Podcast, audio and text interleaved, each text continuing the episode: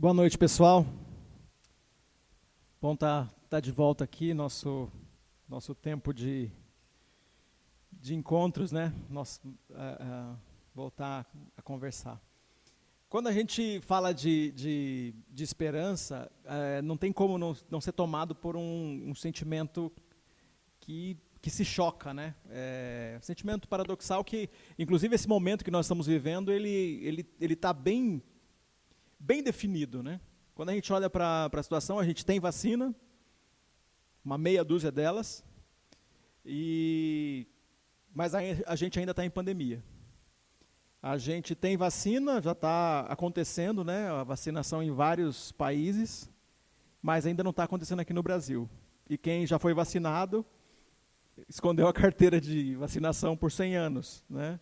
A gente tem essas, esses paradoxos, essas histórias que a gente é, começa a olhar para isso e dá é, é, aquela, aquela sensação de que, de fato, o, o, a mudança de ano é só mudar um número, né? as, as coisas vão continuar ainda assim. A gente estava conversando esses dias que pessoas assim, é, que estão numa média de idade entre é, 18 e 50 anos e não tem nenhuma comorbidade, quando que vai ser vacinada essa pessoa? O Renato, eu, olha só, Renato e eu, próximos assim, nenhuma comorbidade, distantes de idade, mas nenhuma comorbidade. O quando que a gente vai ser vacinado? Talvez mês 10, não sei. Então a gente vê que a pandemia tem vacina, e a gente não sabe quando é que isso vai acontecer, quando é que tudo vai mudar, a gente fica lidando com isso, né? A esperança é alguma coisa que nos move para frente, faz a gente olhar lá na frente, faz a gente é, ter uma, uma, perspectiva de futuro, de propósito, de que é, as coisas podem ser diferentes. É, e às vezes a gente está confundindo, é, confundindo esperança com outros elementos, né? confundindo esperança com fantasia, com sonho, com desejo, com expectativa. E a gente é desafiado na, na, na a olhar em uma direção onde a esperança pode ser verdadeira, ou o que a gente faz para a esperança ser alguma coisa viva. E de vez em quando, quando é, estamos conversando sobre esperança, percebe que alguém está falando de perseverar ou de teimar e está chamando isso de perseverança. O que, que é, é, é ou está chamando isso, desculpa, de esperança, confundindo teimosia e confundindo perseverança com esperança. Então a gente faz uma confusão de termos e aí a gente chega no ponto de dizer que esperança é a última que morre. Na verdade, a gente sabe que parte grande dessas expressões que nós usamos, elas funcionam de um jeito bonito, a gente até repete, mas não é verdade. Né? A esperança morre sim, e de muitas formas, algumas é, esperanças que você já teve, elas sequer existem mais. E a gente ouviu uma delas aqui é, um rito, né, duas delas, né? O, o, Renato contou de um ritual que ele mesmo criou, que ele inventou, ele criou um ritual, do, né? The Door, champanhe, meia-noite, tinha um sentido para ele. Sete Ondas é um ritual conhecido do nosso povo brasileiro aqui. Né? Em, outros, outros países tem gente que faz isso também, mas é um ritual conhecido do nosso povo, que se você pular sete ondas, isso tem algum um impacto no seu, no seu futuro. Está aí, né? Gente que pulou sete ondas e não aconteceu nada, e gente que não pulou sete ondas e também não aconteceu nada. Então, isso é, é a gente tem maneirismos e comportamentos que não, não, não se revelam como verdadeiros. A esperança é a última que morre, é um, funciona como expressões dessas que a gente repete, mas que ela não fala com a gente de fato. É, eu me lembro de perder a esperança em algumas, em algumas, algumas ideologias. Né? Eu acreditei em, em algum político, em alguns deles, né, não foi em algum, em alguns deles, e não teve resposta nenhuma. Isso foi só para provar que a nossa esperança, ela, toda vez que ela se materializa numa uma ideologia política, numa filosofia, ou ela se materializa na religião, ela vai desmoronar, ela vai desmontar, e Jesus não pode ser contido por esses, é, por esses modelos, e a gente vai falar então de como que Jesus nos traz esperança nas, nas diferentes situações que a gente vive. Mas é, eu falei sobre teimosia. O que é diferente na teimosia? O que é, te, o que é diferente de, de teimosia e perseverança? Bom, teimosia é você sabe que está errado e continua errando. Isso é teimosia. Então, perseverança é você olhar para um propósito que aponta para o futuro e continuar caminhando nele. Você teve uma boa ideia e continua andando naquela boa ideia. Você tem, tem, percebe uma boa oportunidade e continua andando na direção daquela boa oportunidade. Aquela oportunidade não é um erro. Aquela solução, ou aquela, aquela resposta, ou aquele caminho não é um erro. É uma direção de fato. E você continua perseverando nesse propósito, perseverando nesse caminho. Isso é perseverança. Teimosia já é aquilo que você sabe que está errado e continua fazendo todo ano. Você sabe que não dá certo, mas você continua estourando uma champanhe ouvindo The Doors. Né? É mais ou menos esse caminho, né? para usar a simpatia do, do Renato, de quando ele ainda estava como agnóstico, para não ofender ninguém com a sua própria simpatia, que o Renato, que eu e ele, a gente se vira bem com esse negócio. Mas, ah, falando sobre, sobre essas, essas circunstâncias, eu quero falar de um, um personagem que é, ele é cheio de, de, informações no Novo Testamento. Ele é um dos, dos, dos homens brilhantes que pisaram nesse mundo, que fizeram muito por aquilo que nós conhecemos como a palavra de Deus e como evangelho, e é um daqueles que traz o evangelho para nós. Ele traz muitos elementos e ele é um dos homens que é, de uma forma profunda, revela Jesus para nós. Eu estou falando do apóstolo João. O apóstolo João é, é desses, desses homens que são impressionantes. É, o apóstolo João, ele era, quando ele foi chamado por Jesus, ele estava no final da adolescência, para nós aqui, ele devia ter 17, 18 anos. Ele era o mais novo dos apóstolos. Como é que a gente sabe disso? Porque um dos relatos que está só no Evangelho de João é o relato de, do lava-pés. Esse relato do lava-pés, a gente, é, é, num ambiente onde não tem servo, onde não tem ninguém servindo, não tem nenhum escravo, a, o mais jovem serve os mais velhos. Era isso, como parte da, da tradição. É mais ou menos assim, né, numa casa onde tem três irmãos, cinco irmãos, o mais novo sempre busca o pão. Né? O mais novo sempre traz o copo d'água o mais novo sempre vai fazer, vai resolver as coisas, vai ter que levantar e buscar água para o pai e fazer as coisas que precisam ser feitas. O mais novo sempre vai fazer isso. É isso, isso é uma coisa que acontece aqui na, em algumas famílias, mas isso era uma, uma cultura que nós temos naquele tempo também. O mais novo deveria fazer. É, é, Jesus, então, quando pega a bacia e começa a lavar os pés dos discípulos, aquilo não foi narrado por nenhum outro discípulo, a não ser por João, porque aquilo impactou demais. Porque se Jesus não lavasse os pés dos discípulos e precisasse ser lavado os pés de todos, quem teria que lavar seria João, o menor entre eles. Então João era esse apóstolo jovem, que foi é, chamado por Jesus né, em Mateus capítulo 10, no comecinho de Mateus capítulo 10, a gente tem o um chamado de João. Né, o, a, a, Bíblia diz, é, a gente reconhece João como discípulo, né, a quem Jesus amava. Ele está sempre junto de, do grupo principal de homens que eram próximos de Jesus, Pedro, é, Tiago e João. Eu é, me parece aqui que é uma hierarquia, Pedro, Tiago e João. É interessante que na hora que depois que Jesus morre, parece que Tiago é tirado dessa posição de segundo e entra João no lugar, e logo depois Tiago é, é o primeiro a ser martirizado, é o primeiro apóstolo que morre. E ele tem apelidado por Jesus, né, o é, Tiago e João, que eram irmãos. Bom, eles já conheciam, né, já se conheciam, Pedro, Tiago e João, porque eram colegas de profissão, já se conheciam.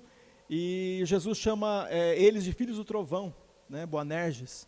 É, me parece, na minha perspectiva, que eram, eu, eu prefiro ver assim. Pode ser por outros motivos, mas para mim parece que, aqui eu vejo um temperamento é, impulsivo nesses, nesses dois. Né? Eu vejo que tem um temperamento impulsivo neles aqui, lendo é, a história, e vou vendo outras coisas aqui. Né? De repente a mãe aparece pedindo umas coisas.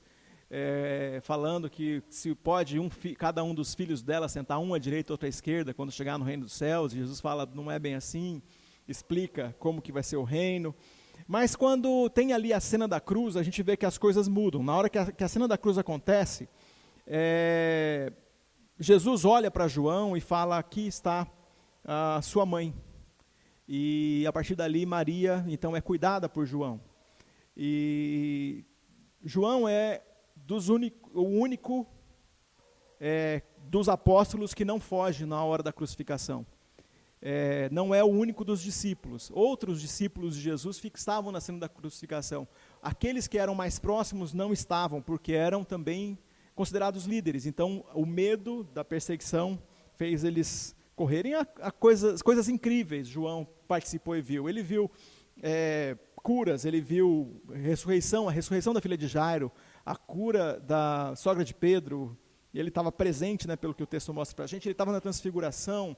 Ele, enfim, ele estava é, de muitas formas aí presente em muitas coisas que Jesus realizou.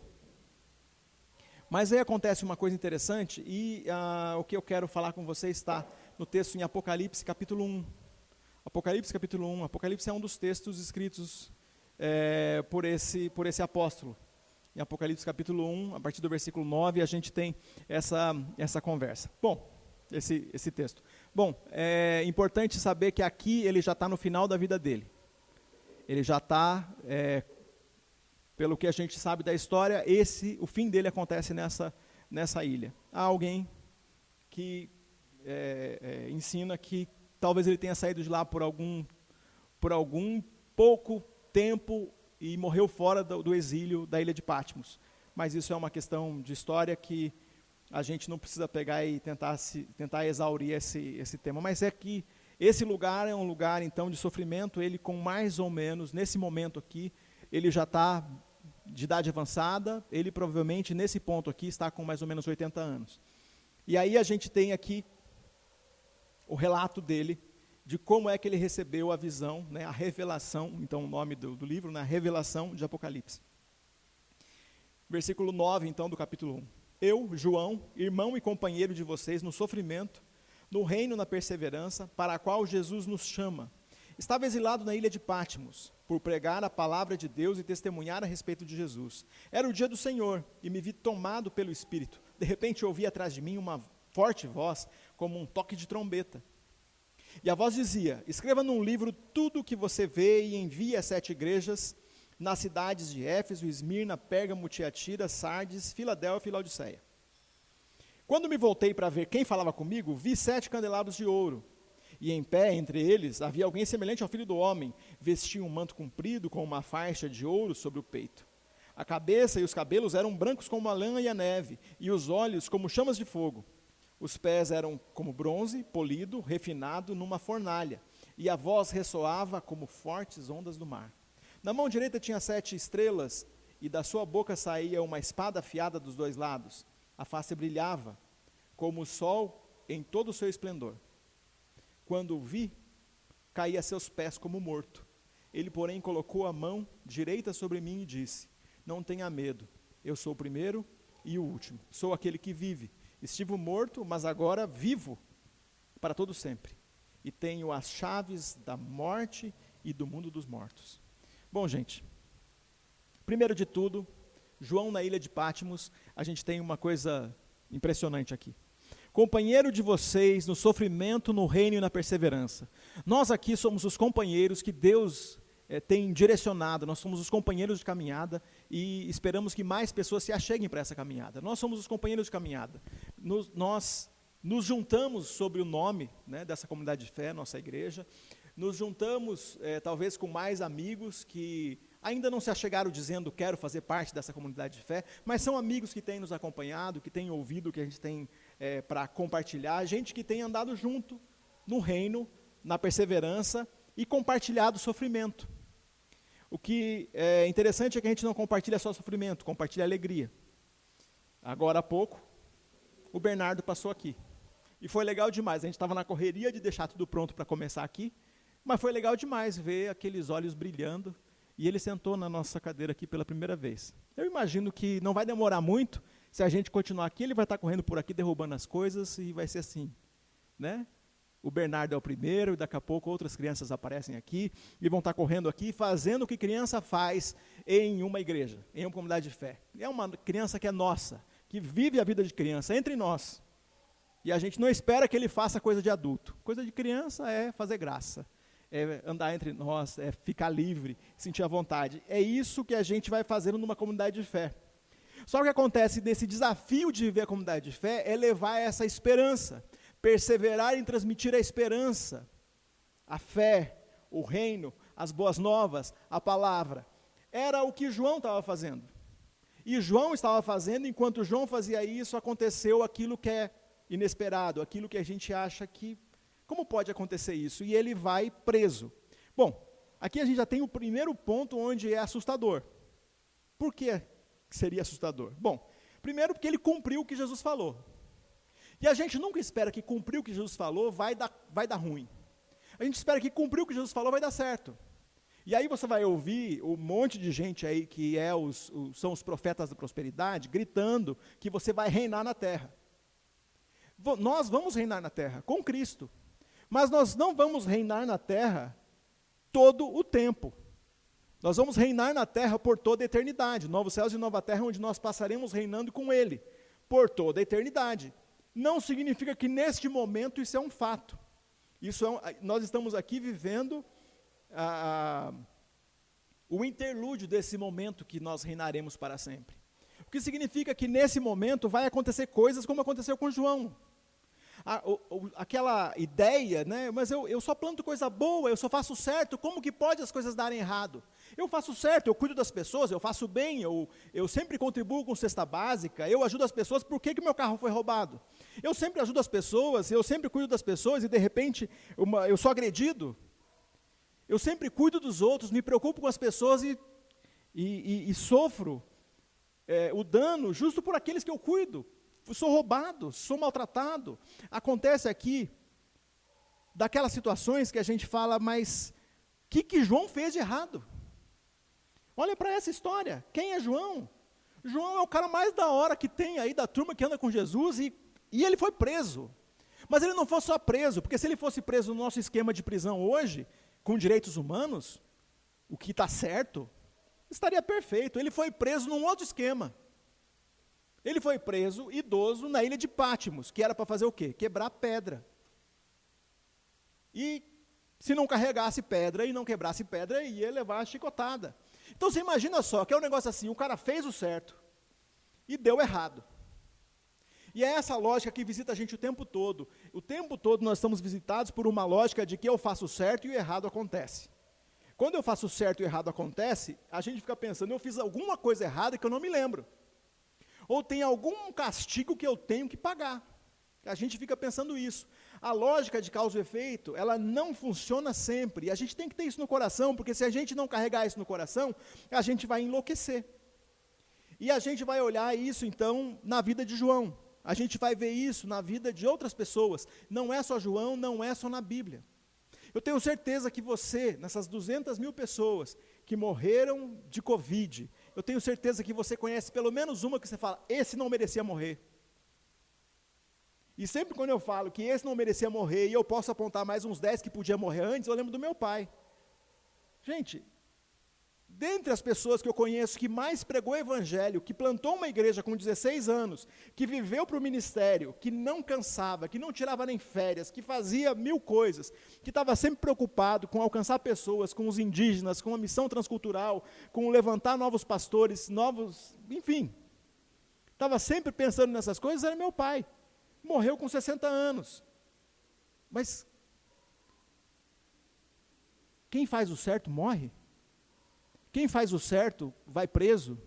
Quem faz o certo sofre dano. Quem faz o certo perde a esperança. Quem faz o certo chora. Quem faz o certo vive em agonia. Quem faz o certo perde a capacidade de perseverar porque tem um sofrimento muito grande. Infelizmente, isso pode acontecer. E o que, que a gente pode fazer quando a, a situação, né, onde a causa, a causa, é, o, esse esquema causa e efeito, deixa de funcionar. Bom, tem um texto do, de outro apóstolo, Pedro, no capítulo 3, versículos 13 e 15, olha só o que, que a gente tem aqui. Ele fala uma coisa bem direta sobre esse assunto. Então, toda vez que alguém fala, é, faz o bem que o bem volta, é, nem sempre é assim, gente. Faz o certo que vai dar certo. Não, você faz o certo porque é certo. Não porque vai dar certo. A gente faz o certo porque é certo. Porque se a gente ficar esperando que fazer o certo vai dar certo, a gente está com uma expectativa de ganhar nosso prêmio rápido e aqui mesmo. Então, 1 Pedro capítulo 3, versículo 3 diz: Quem é que desejará lhes fazer mal se vocês se dedicarem a fazer o bem? Mas ainda que sofram por fazer o que é certo, vocês serão abençoados. Portanto, não se preocupem, não tenham medo das ameaças. Em vez disso, consagrem Cristo como o Senhor da sua vida. É... Bom, o texto continua, mas, mas ainda que vocês sofram por fazer o que é certo. Gente, de vez em quando você vai, desprezado, vai ser desprezado porque você falou uma palavra para as pessoas. Você quis dar uma palavra de bênção, quis dar uma palavra de carinho, quis, quis dar uma palavra de reconhecimento, a pessoa não entendeu, ou entendeu tudo errado, ou parece que de propósito inverteu todo o negócio e falou que você estava sendo um chato de plantão, você estava sendo otimista, você estava tendo uma positividade tóxica, você estava, sei lá, né, os nomes que as pessoas estão dando para isso. E eu sei que é, isso pode acontecer. No meio de tudo isso, então, né, voltando à história de João, no meio de tudo isso, do exílio, do sofrimento, no dia do Senhor, segundo o que a gente leu no versículo 9 do capítulo 1, no dia do Senhor significa no domingo, é, eu imagino que ele fala no dia do Senhor, porque no domingo, é, imagino que era, de algum jeito ele conseguiu armar para que ele naquele momento tivesse um tempo de folga. No meu tempo de folga, no meu tempo, na hora que eu parei, a referência do dia do Senhor é o dia de orar, ou o dia, ele estava cantando, ele estava orando, ele estava em silêncio, em solitude. Eu não sei o que estava acontecendo, mas essa referência do dia do Senhor é uma, é, tem o um significado de que era um momento de reverência. E naquele momento, é, no dia do Senhor, o próprio Senhor apareceu. Olha que coisa interessante. Ele apareceu, ele apareceu como um sopro de vida, de vitalidade, de esperança, é, de alegria e, e quando, como uma resposta daquela agonia, porque ele descreve eu que estava preso por perseverar, ensinando, ele está descrevendo o um negócio, ele fala da dor porque aquilo não tenho dúvida nenhuma. Incomodava porque João pode ser o herói que for, mas quando você faz o certo e você paga por isso, dói lá dentro. E aí o próprio Jesus aparece para ele. Jesus falou, ele veio, ele chegou, e na hora que ele aparece, é interessante, João desmaia. João desmaia caía aos seus pés como um morto, é o que o texto diz. João desmaia. Bom, é, tem uma frase do, do, atribuída a Voltaire que, que, diz assim: a esperança é, é alimento da nossa alma, ao qual se mistura sempre o veneno do medo. A esperança é um alimento da nossa alma, ao qual se mistura sempre o veneno do medo. O medo. O medo na hora que ele viu aquilo, versículo 11, né? Na hora que ele, que ele tem o impacto da visão, ele começa a descrever a visão, na hora que ele olha para tudo aquilo, ele fica espantado. Quando o vi, caí a seus pés como morto. Ele, porém, colocou a mão direita sobre mim e disse: Não tenha medo. Gente, tudo que ele precisava era ver Jesus. Mas na hora que Jesus apareceu, desmaiou. Eu não sei qual é a tua expressão de medo. Eu, eu, eu tenho algumas que são engraçadas e que não dá nem para falar aqui. Mas na hora que bate o medo, você corre, eu não sei o que você sente. Você treme, você chora. Mas nesse momento aqui, essa visão era a visão que era para mudar tudo. aquela situação de dor e angústia ficaria tão pequena que é, tudo que acontece depois só confirma que aquilo é pequeno demais. Então, tudo que a gente tem como revelação de Apocalipse vem depois desse momento que, primeiro, tem um sentimento de medo. E eu acho que a gente carrega esse paradoxo, né? que, nem eu tô, que nem eu falei no começo aqui da vacina, mas ainda não. A vacina chegou, mas a pandemia continua. É essa esperança que nós temos. O reino de Deus começou. O reino de Deus é real. Mas ainda a gente sofre o dano, a gente ainda sofre medo, a gente ainda vê sofrimento, a gente ainda olha para essa situação que não deixa a gente ficar tranquilo. Mas a primeira palavra de Jesus, não tenha medo, né? não tem mais, palavra dos anjos para Maria, é, é, na, na, do anjo para Maria na hora que é revelado, vai ser revelado a ela que ela vai ser mãe de Jesus, palavra dos anjos aos pastores na hora que se revela a eles que Jesus estava nascendo.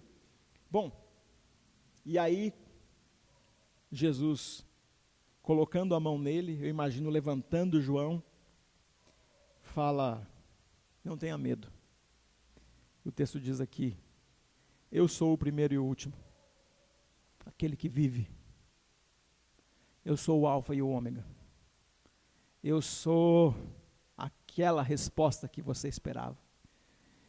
Eu não sei, eu acho que tem o dia da agonia, tem o dia do cansaço, tem o dia do sofrimento, e eu queria que você, com uma santa expectativa, não é esperança, com uma santa expectativa, diferente de esperança, se deixasse tocar pelo sopro que vem do Espírito Santo para renovar a sua esperança.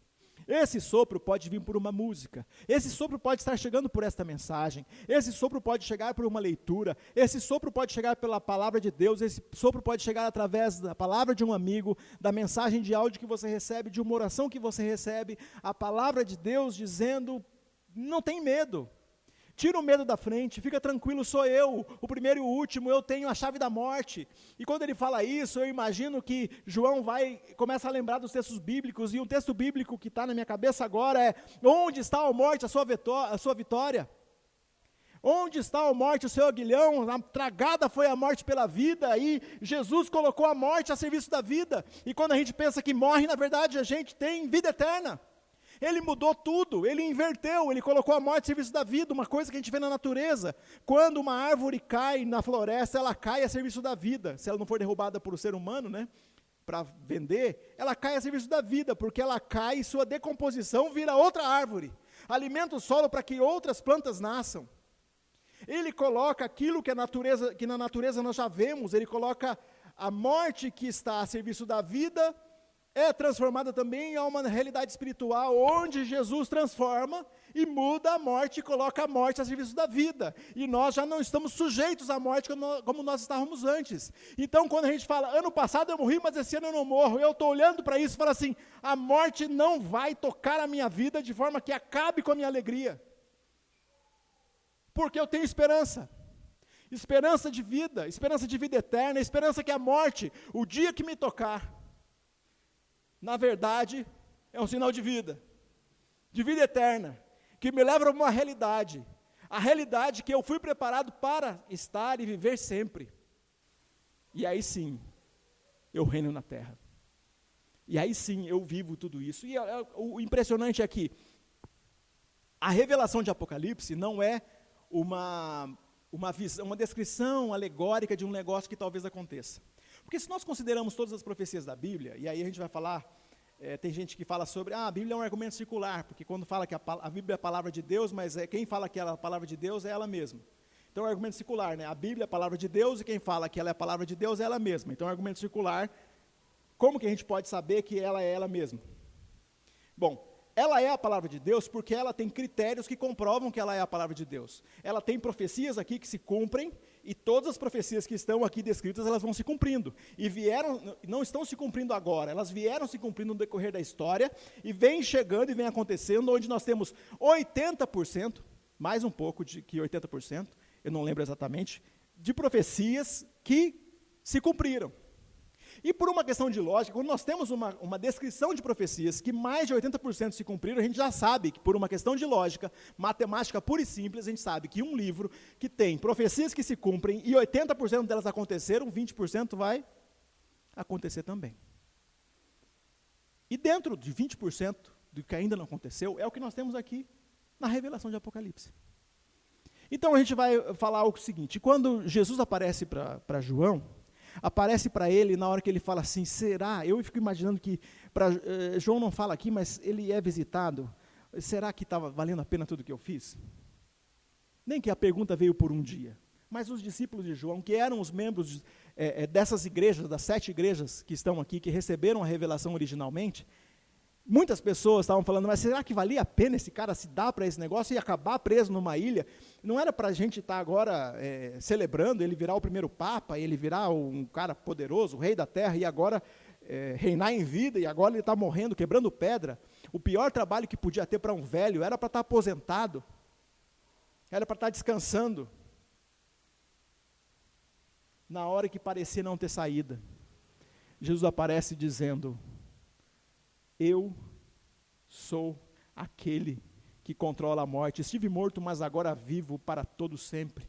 Tenho as chaves da morte e do mundo dos mortos. E aquilo que parece a pior coisa, o que parece a pior coisa para nós? A morte. O que parece a pior coisa para mim? A pior coisa que eu vou ter que enfrentar na minha vida. Talvez não seja nem a minha morte. A minha morte talvez seja mais fácil, mas pensar, coisa mais difícil que eu vou ter que enfrentar na minha vida é morrer gente que eu amo. E alguns de vocês já enfrentaram isso. A, a morte é a coisa mais difícil que nós temos para enfrentar na vida. O que, que é a coisa que mais dói quando a gente tem que enfrentar? É a morte e o medo dela. Sendo a morte e o medo dela a coisa mais difícil que a gente tem para enfrentar, talvez não seja a minha. Eu mesmo enfrentar a minha. Mas sempre que penso que eu tenho que enfrentar a morte, lidar com a morte de amigos, de pessoas que eu amo, ah, eu fico com muito medo eu fico muito triste, eu fico muito ansioso, eu fico muito. Pois é. Jesus fala: fica tranquilo. Eu sou o primeiro e o último. Eu sou o Alfa e o Ômega, o começo e o fim. As coisas que começam em mim duram eternamente. Duram eternamente. Ele, naquela ilha, que parecia ser o fim da história, percebeu ou foi revelado a ele que tinha muita coisa pela frente. Então, ele, de um jeito divino, né? Jesus falou: levanta os olhos, levanta os olhos. Tem uma visão panorâmica, continue perseverando, encha seu coração de esperança. Pode parecer o fim para você nesse momento, mas tem mais coisa aí para frente. Deus continua atuando e tem controle de todas as coisas. É, Ariano Suassuna disse o seguinte: o otimista é um tolo, o pessimista é um chato. Bom mesmo é ser um realista esperançoso. Realidade. A morte pode nos visitar. Realidade. É realidade. Coisa mais certa da vida é que a morte está aí. Mas a gente pode ser um realista esperançoso. Baseado naquilo que viveu João. Olhar para a história dele e falar: ah, a gente pode viver isso. A gente pode viver isso. A gente pode levantar os olhos um pouquinho assim e ver quanta coisa impressionante. Gente, eu fico imaginando essa visão, multidão de vestes brancas, gente que lavou, é o texto, né, a revelação de Apocalipse conta essa história. Gente que lavou as suas vestes do sangue do Cordeiro, multidão de vestes brancas, gente de toda tribo, povo e nação do mundo dizendo a uma só voz: Este é o Senhor que tira o pecado do mundo. Todo joelho se dobrará e toda língua confessará que Jesus Cristo é o Senhor. E, gente, isso em todas as esferas de domínio, nas dimensões celestiais, em todo lugar, até no inferno, as pessoas condenadas eternamente, mas de joelhos confessando Jesus Cristo ao Senhor. Gente, que visão. Que visão, que revelação, coisa grande demais. A gente não precisa ficar preso àquilo que virá, a gente só precisa usar aquilo que virá para viver aqui, não como quem tem medo e não faz nada, mas como um realista esperançoso. Eu sei que eu estou sujeito ao corpo dessa morte. Eu, estou, eu sei que eu estou sujeito às dificuldades do dia a dia. Eu sei que eu estou sujeito a lidar com sonhos que parece que não vão acontecer. Eu sei que eu estou sujeito à ansiedade, eu sei que estou sujeito à morte, eu sei que estou sujeito às dificuldades nos relacionamentos familiares, no casamento, no trabalho e as dificuldades financeiras. Eu sei que eu estou sujeito a isso. Mas eu tenho uma esperança.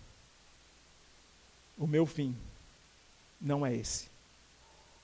A minha eternidade não é viver com esses pensamentos que me diminuem, que me angustiam, que parece alguém que está quebrando pedra sem parar, como alguém que é um pedaço de uma engrenagem que está sempre rodando e as coisas nunca acontecem.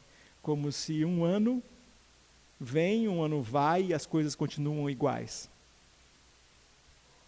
Bom, a gente levanta os olhos um pouquinho para olhar para o futuro e para a eternidade, para saber que Jesus está cuidando de todas as coisas.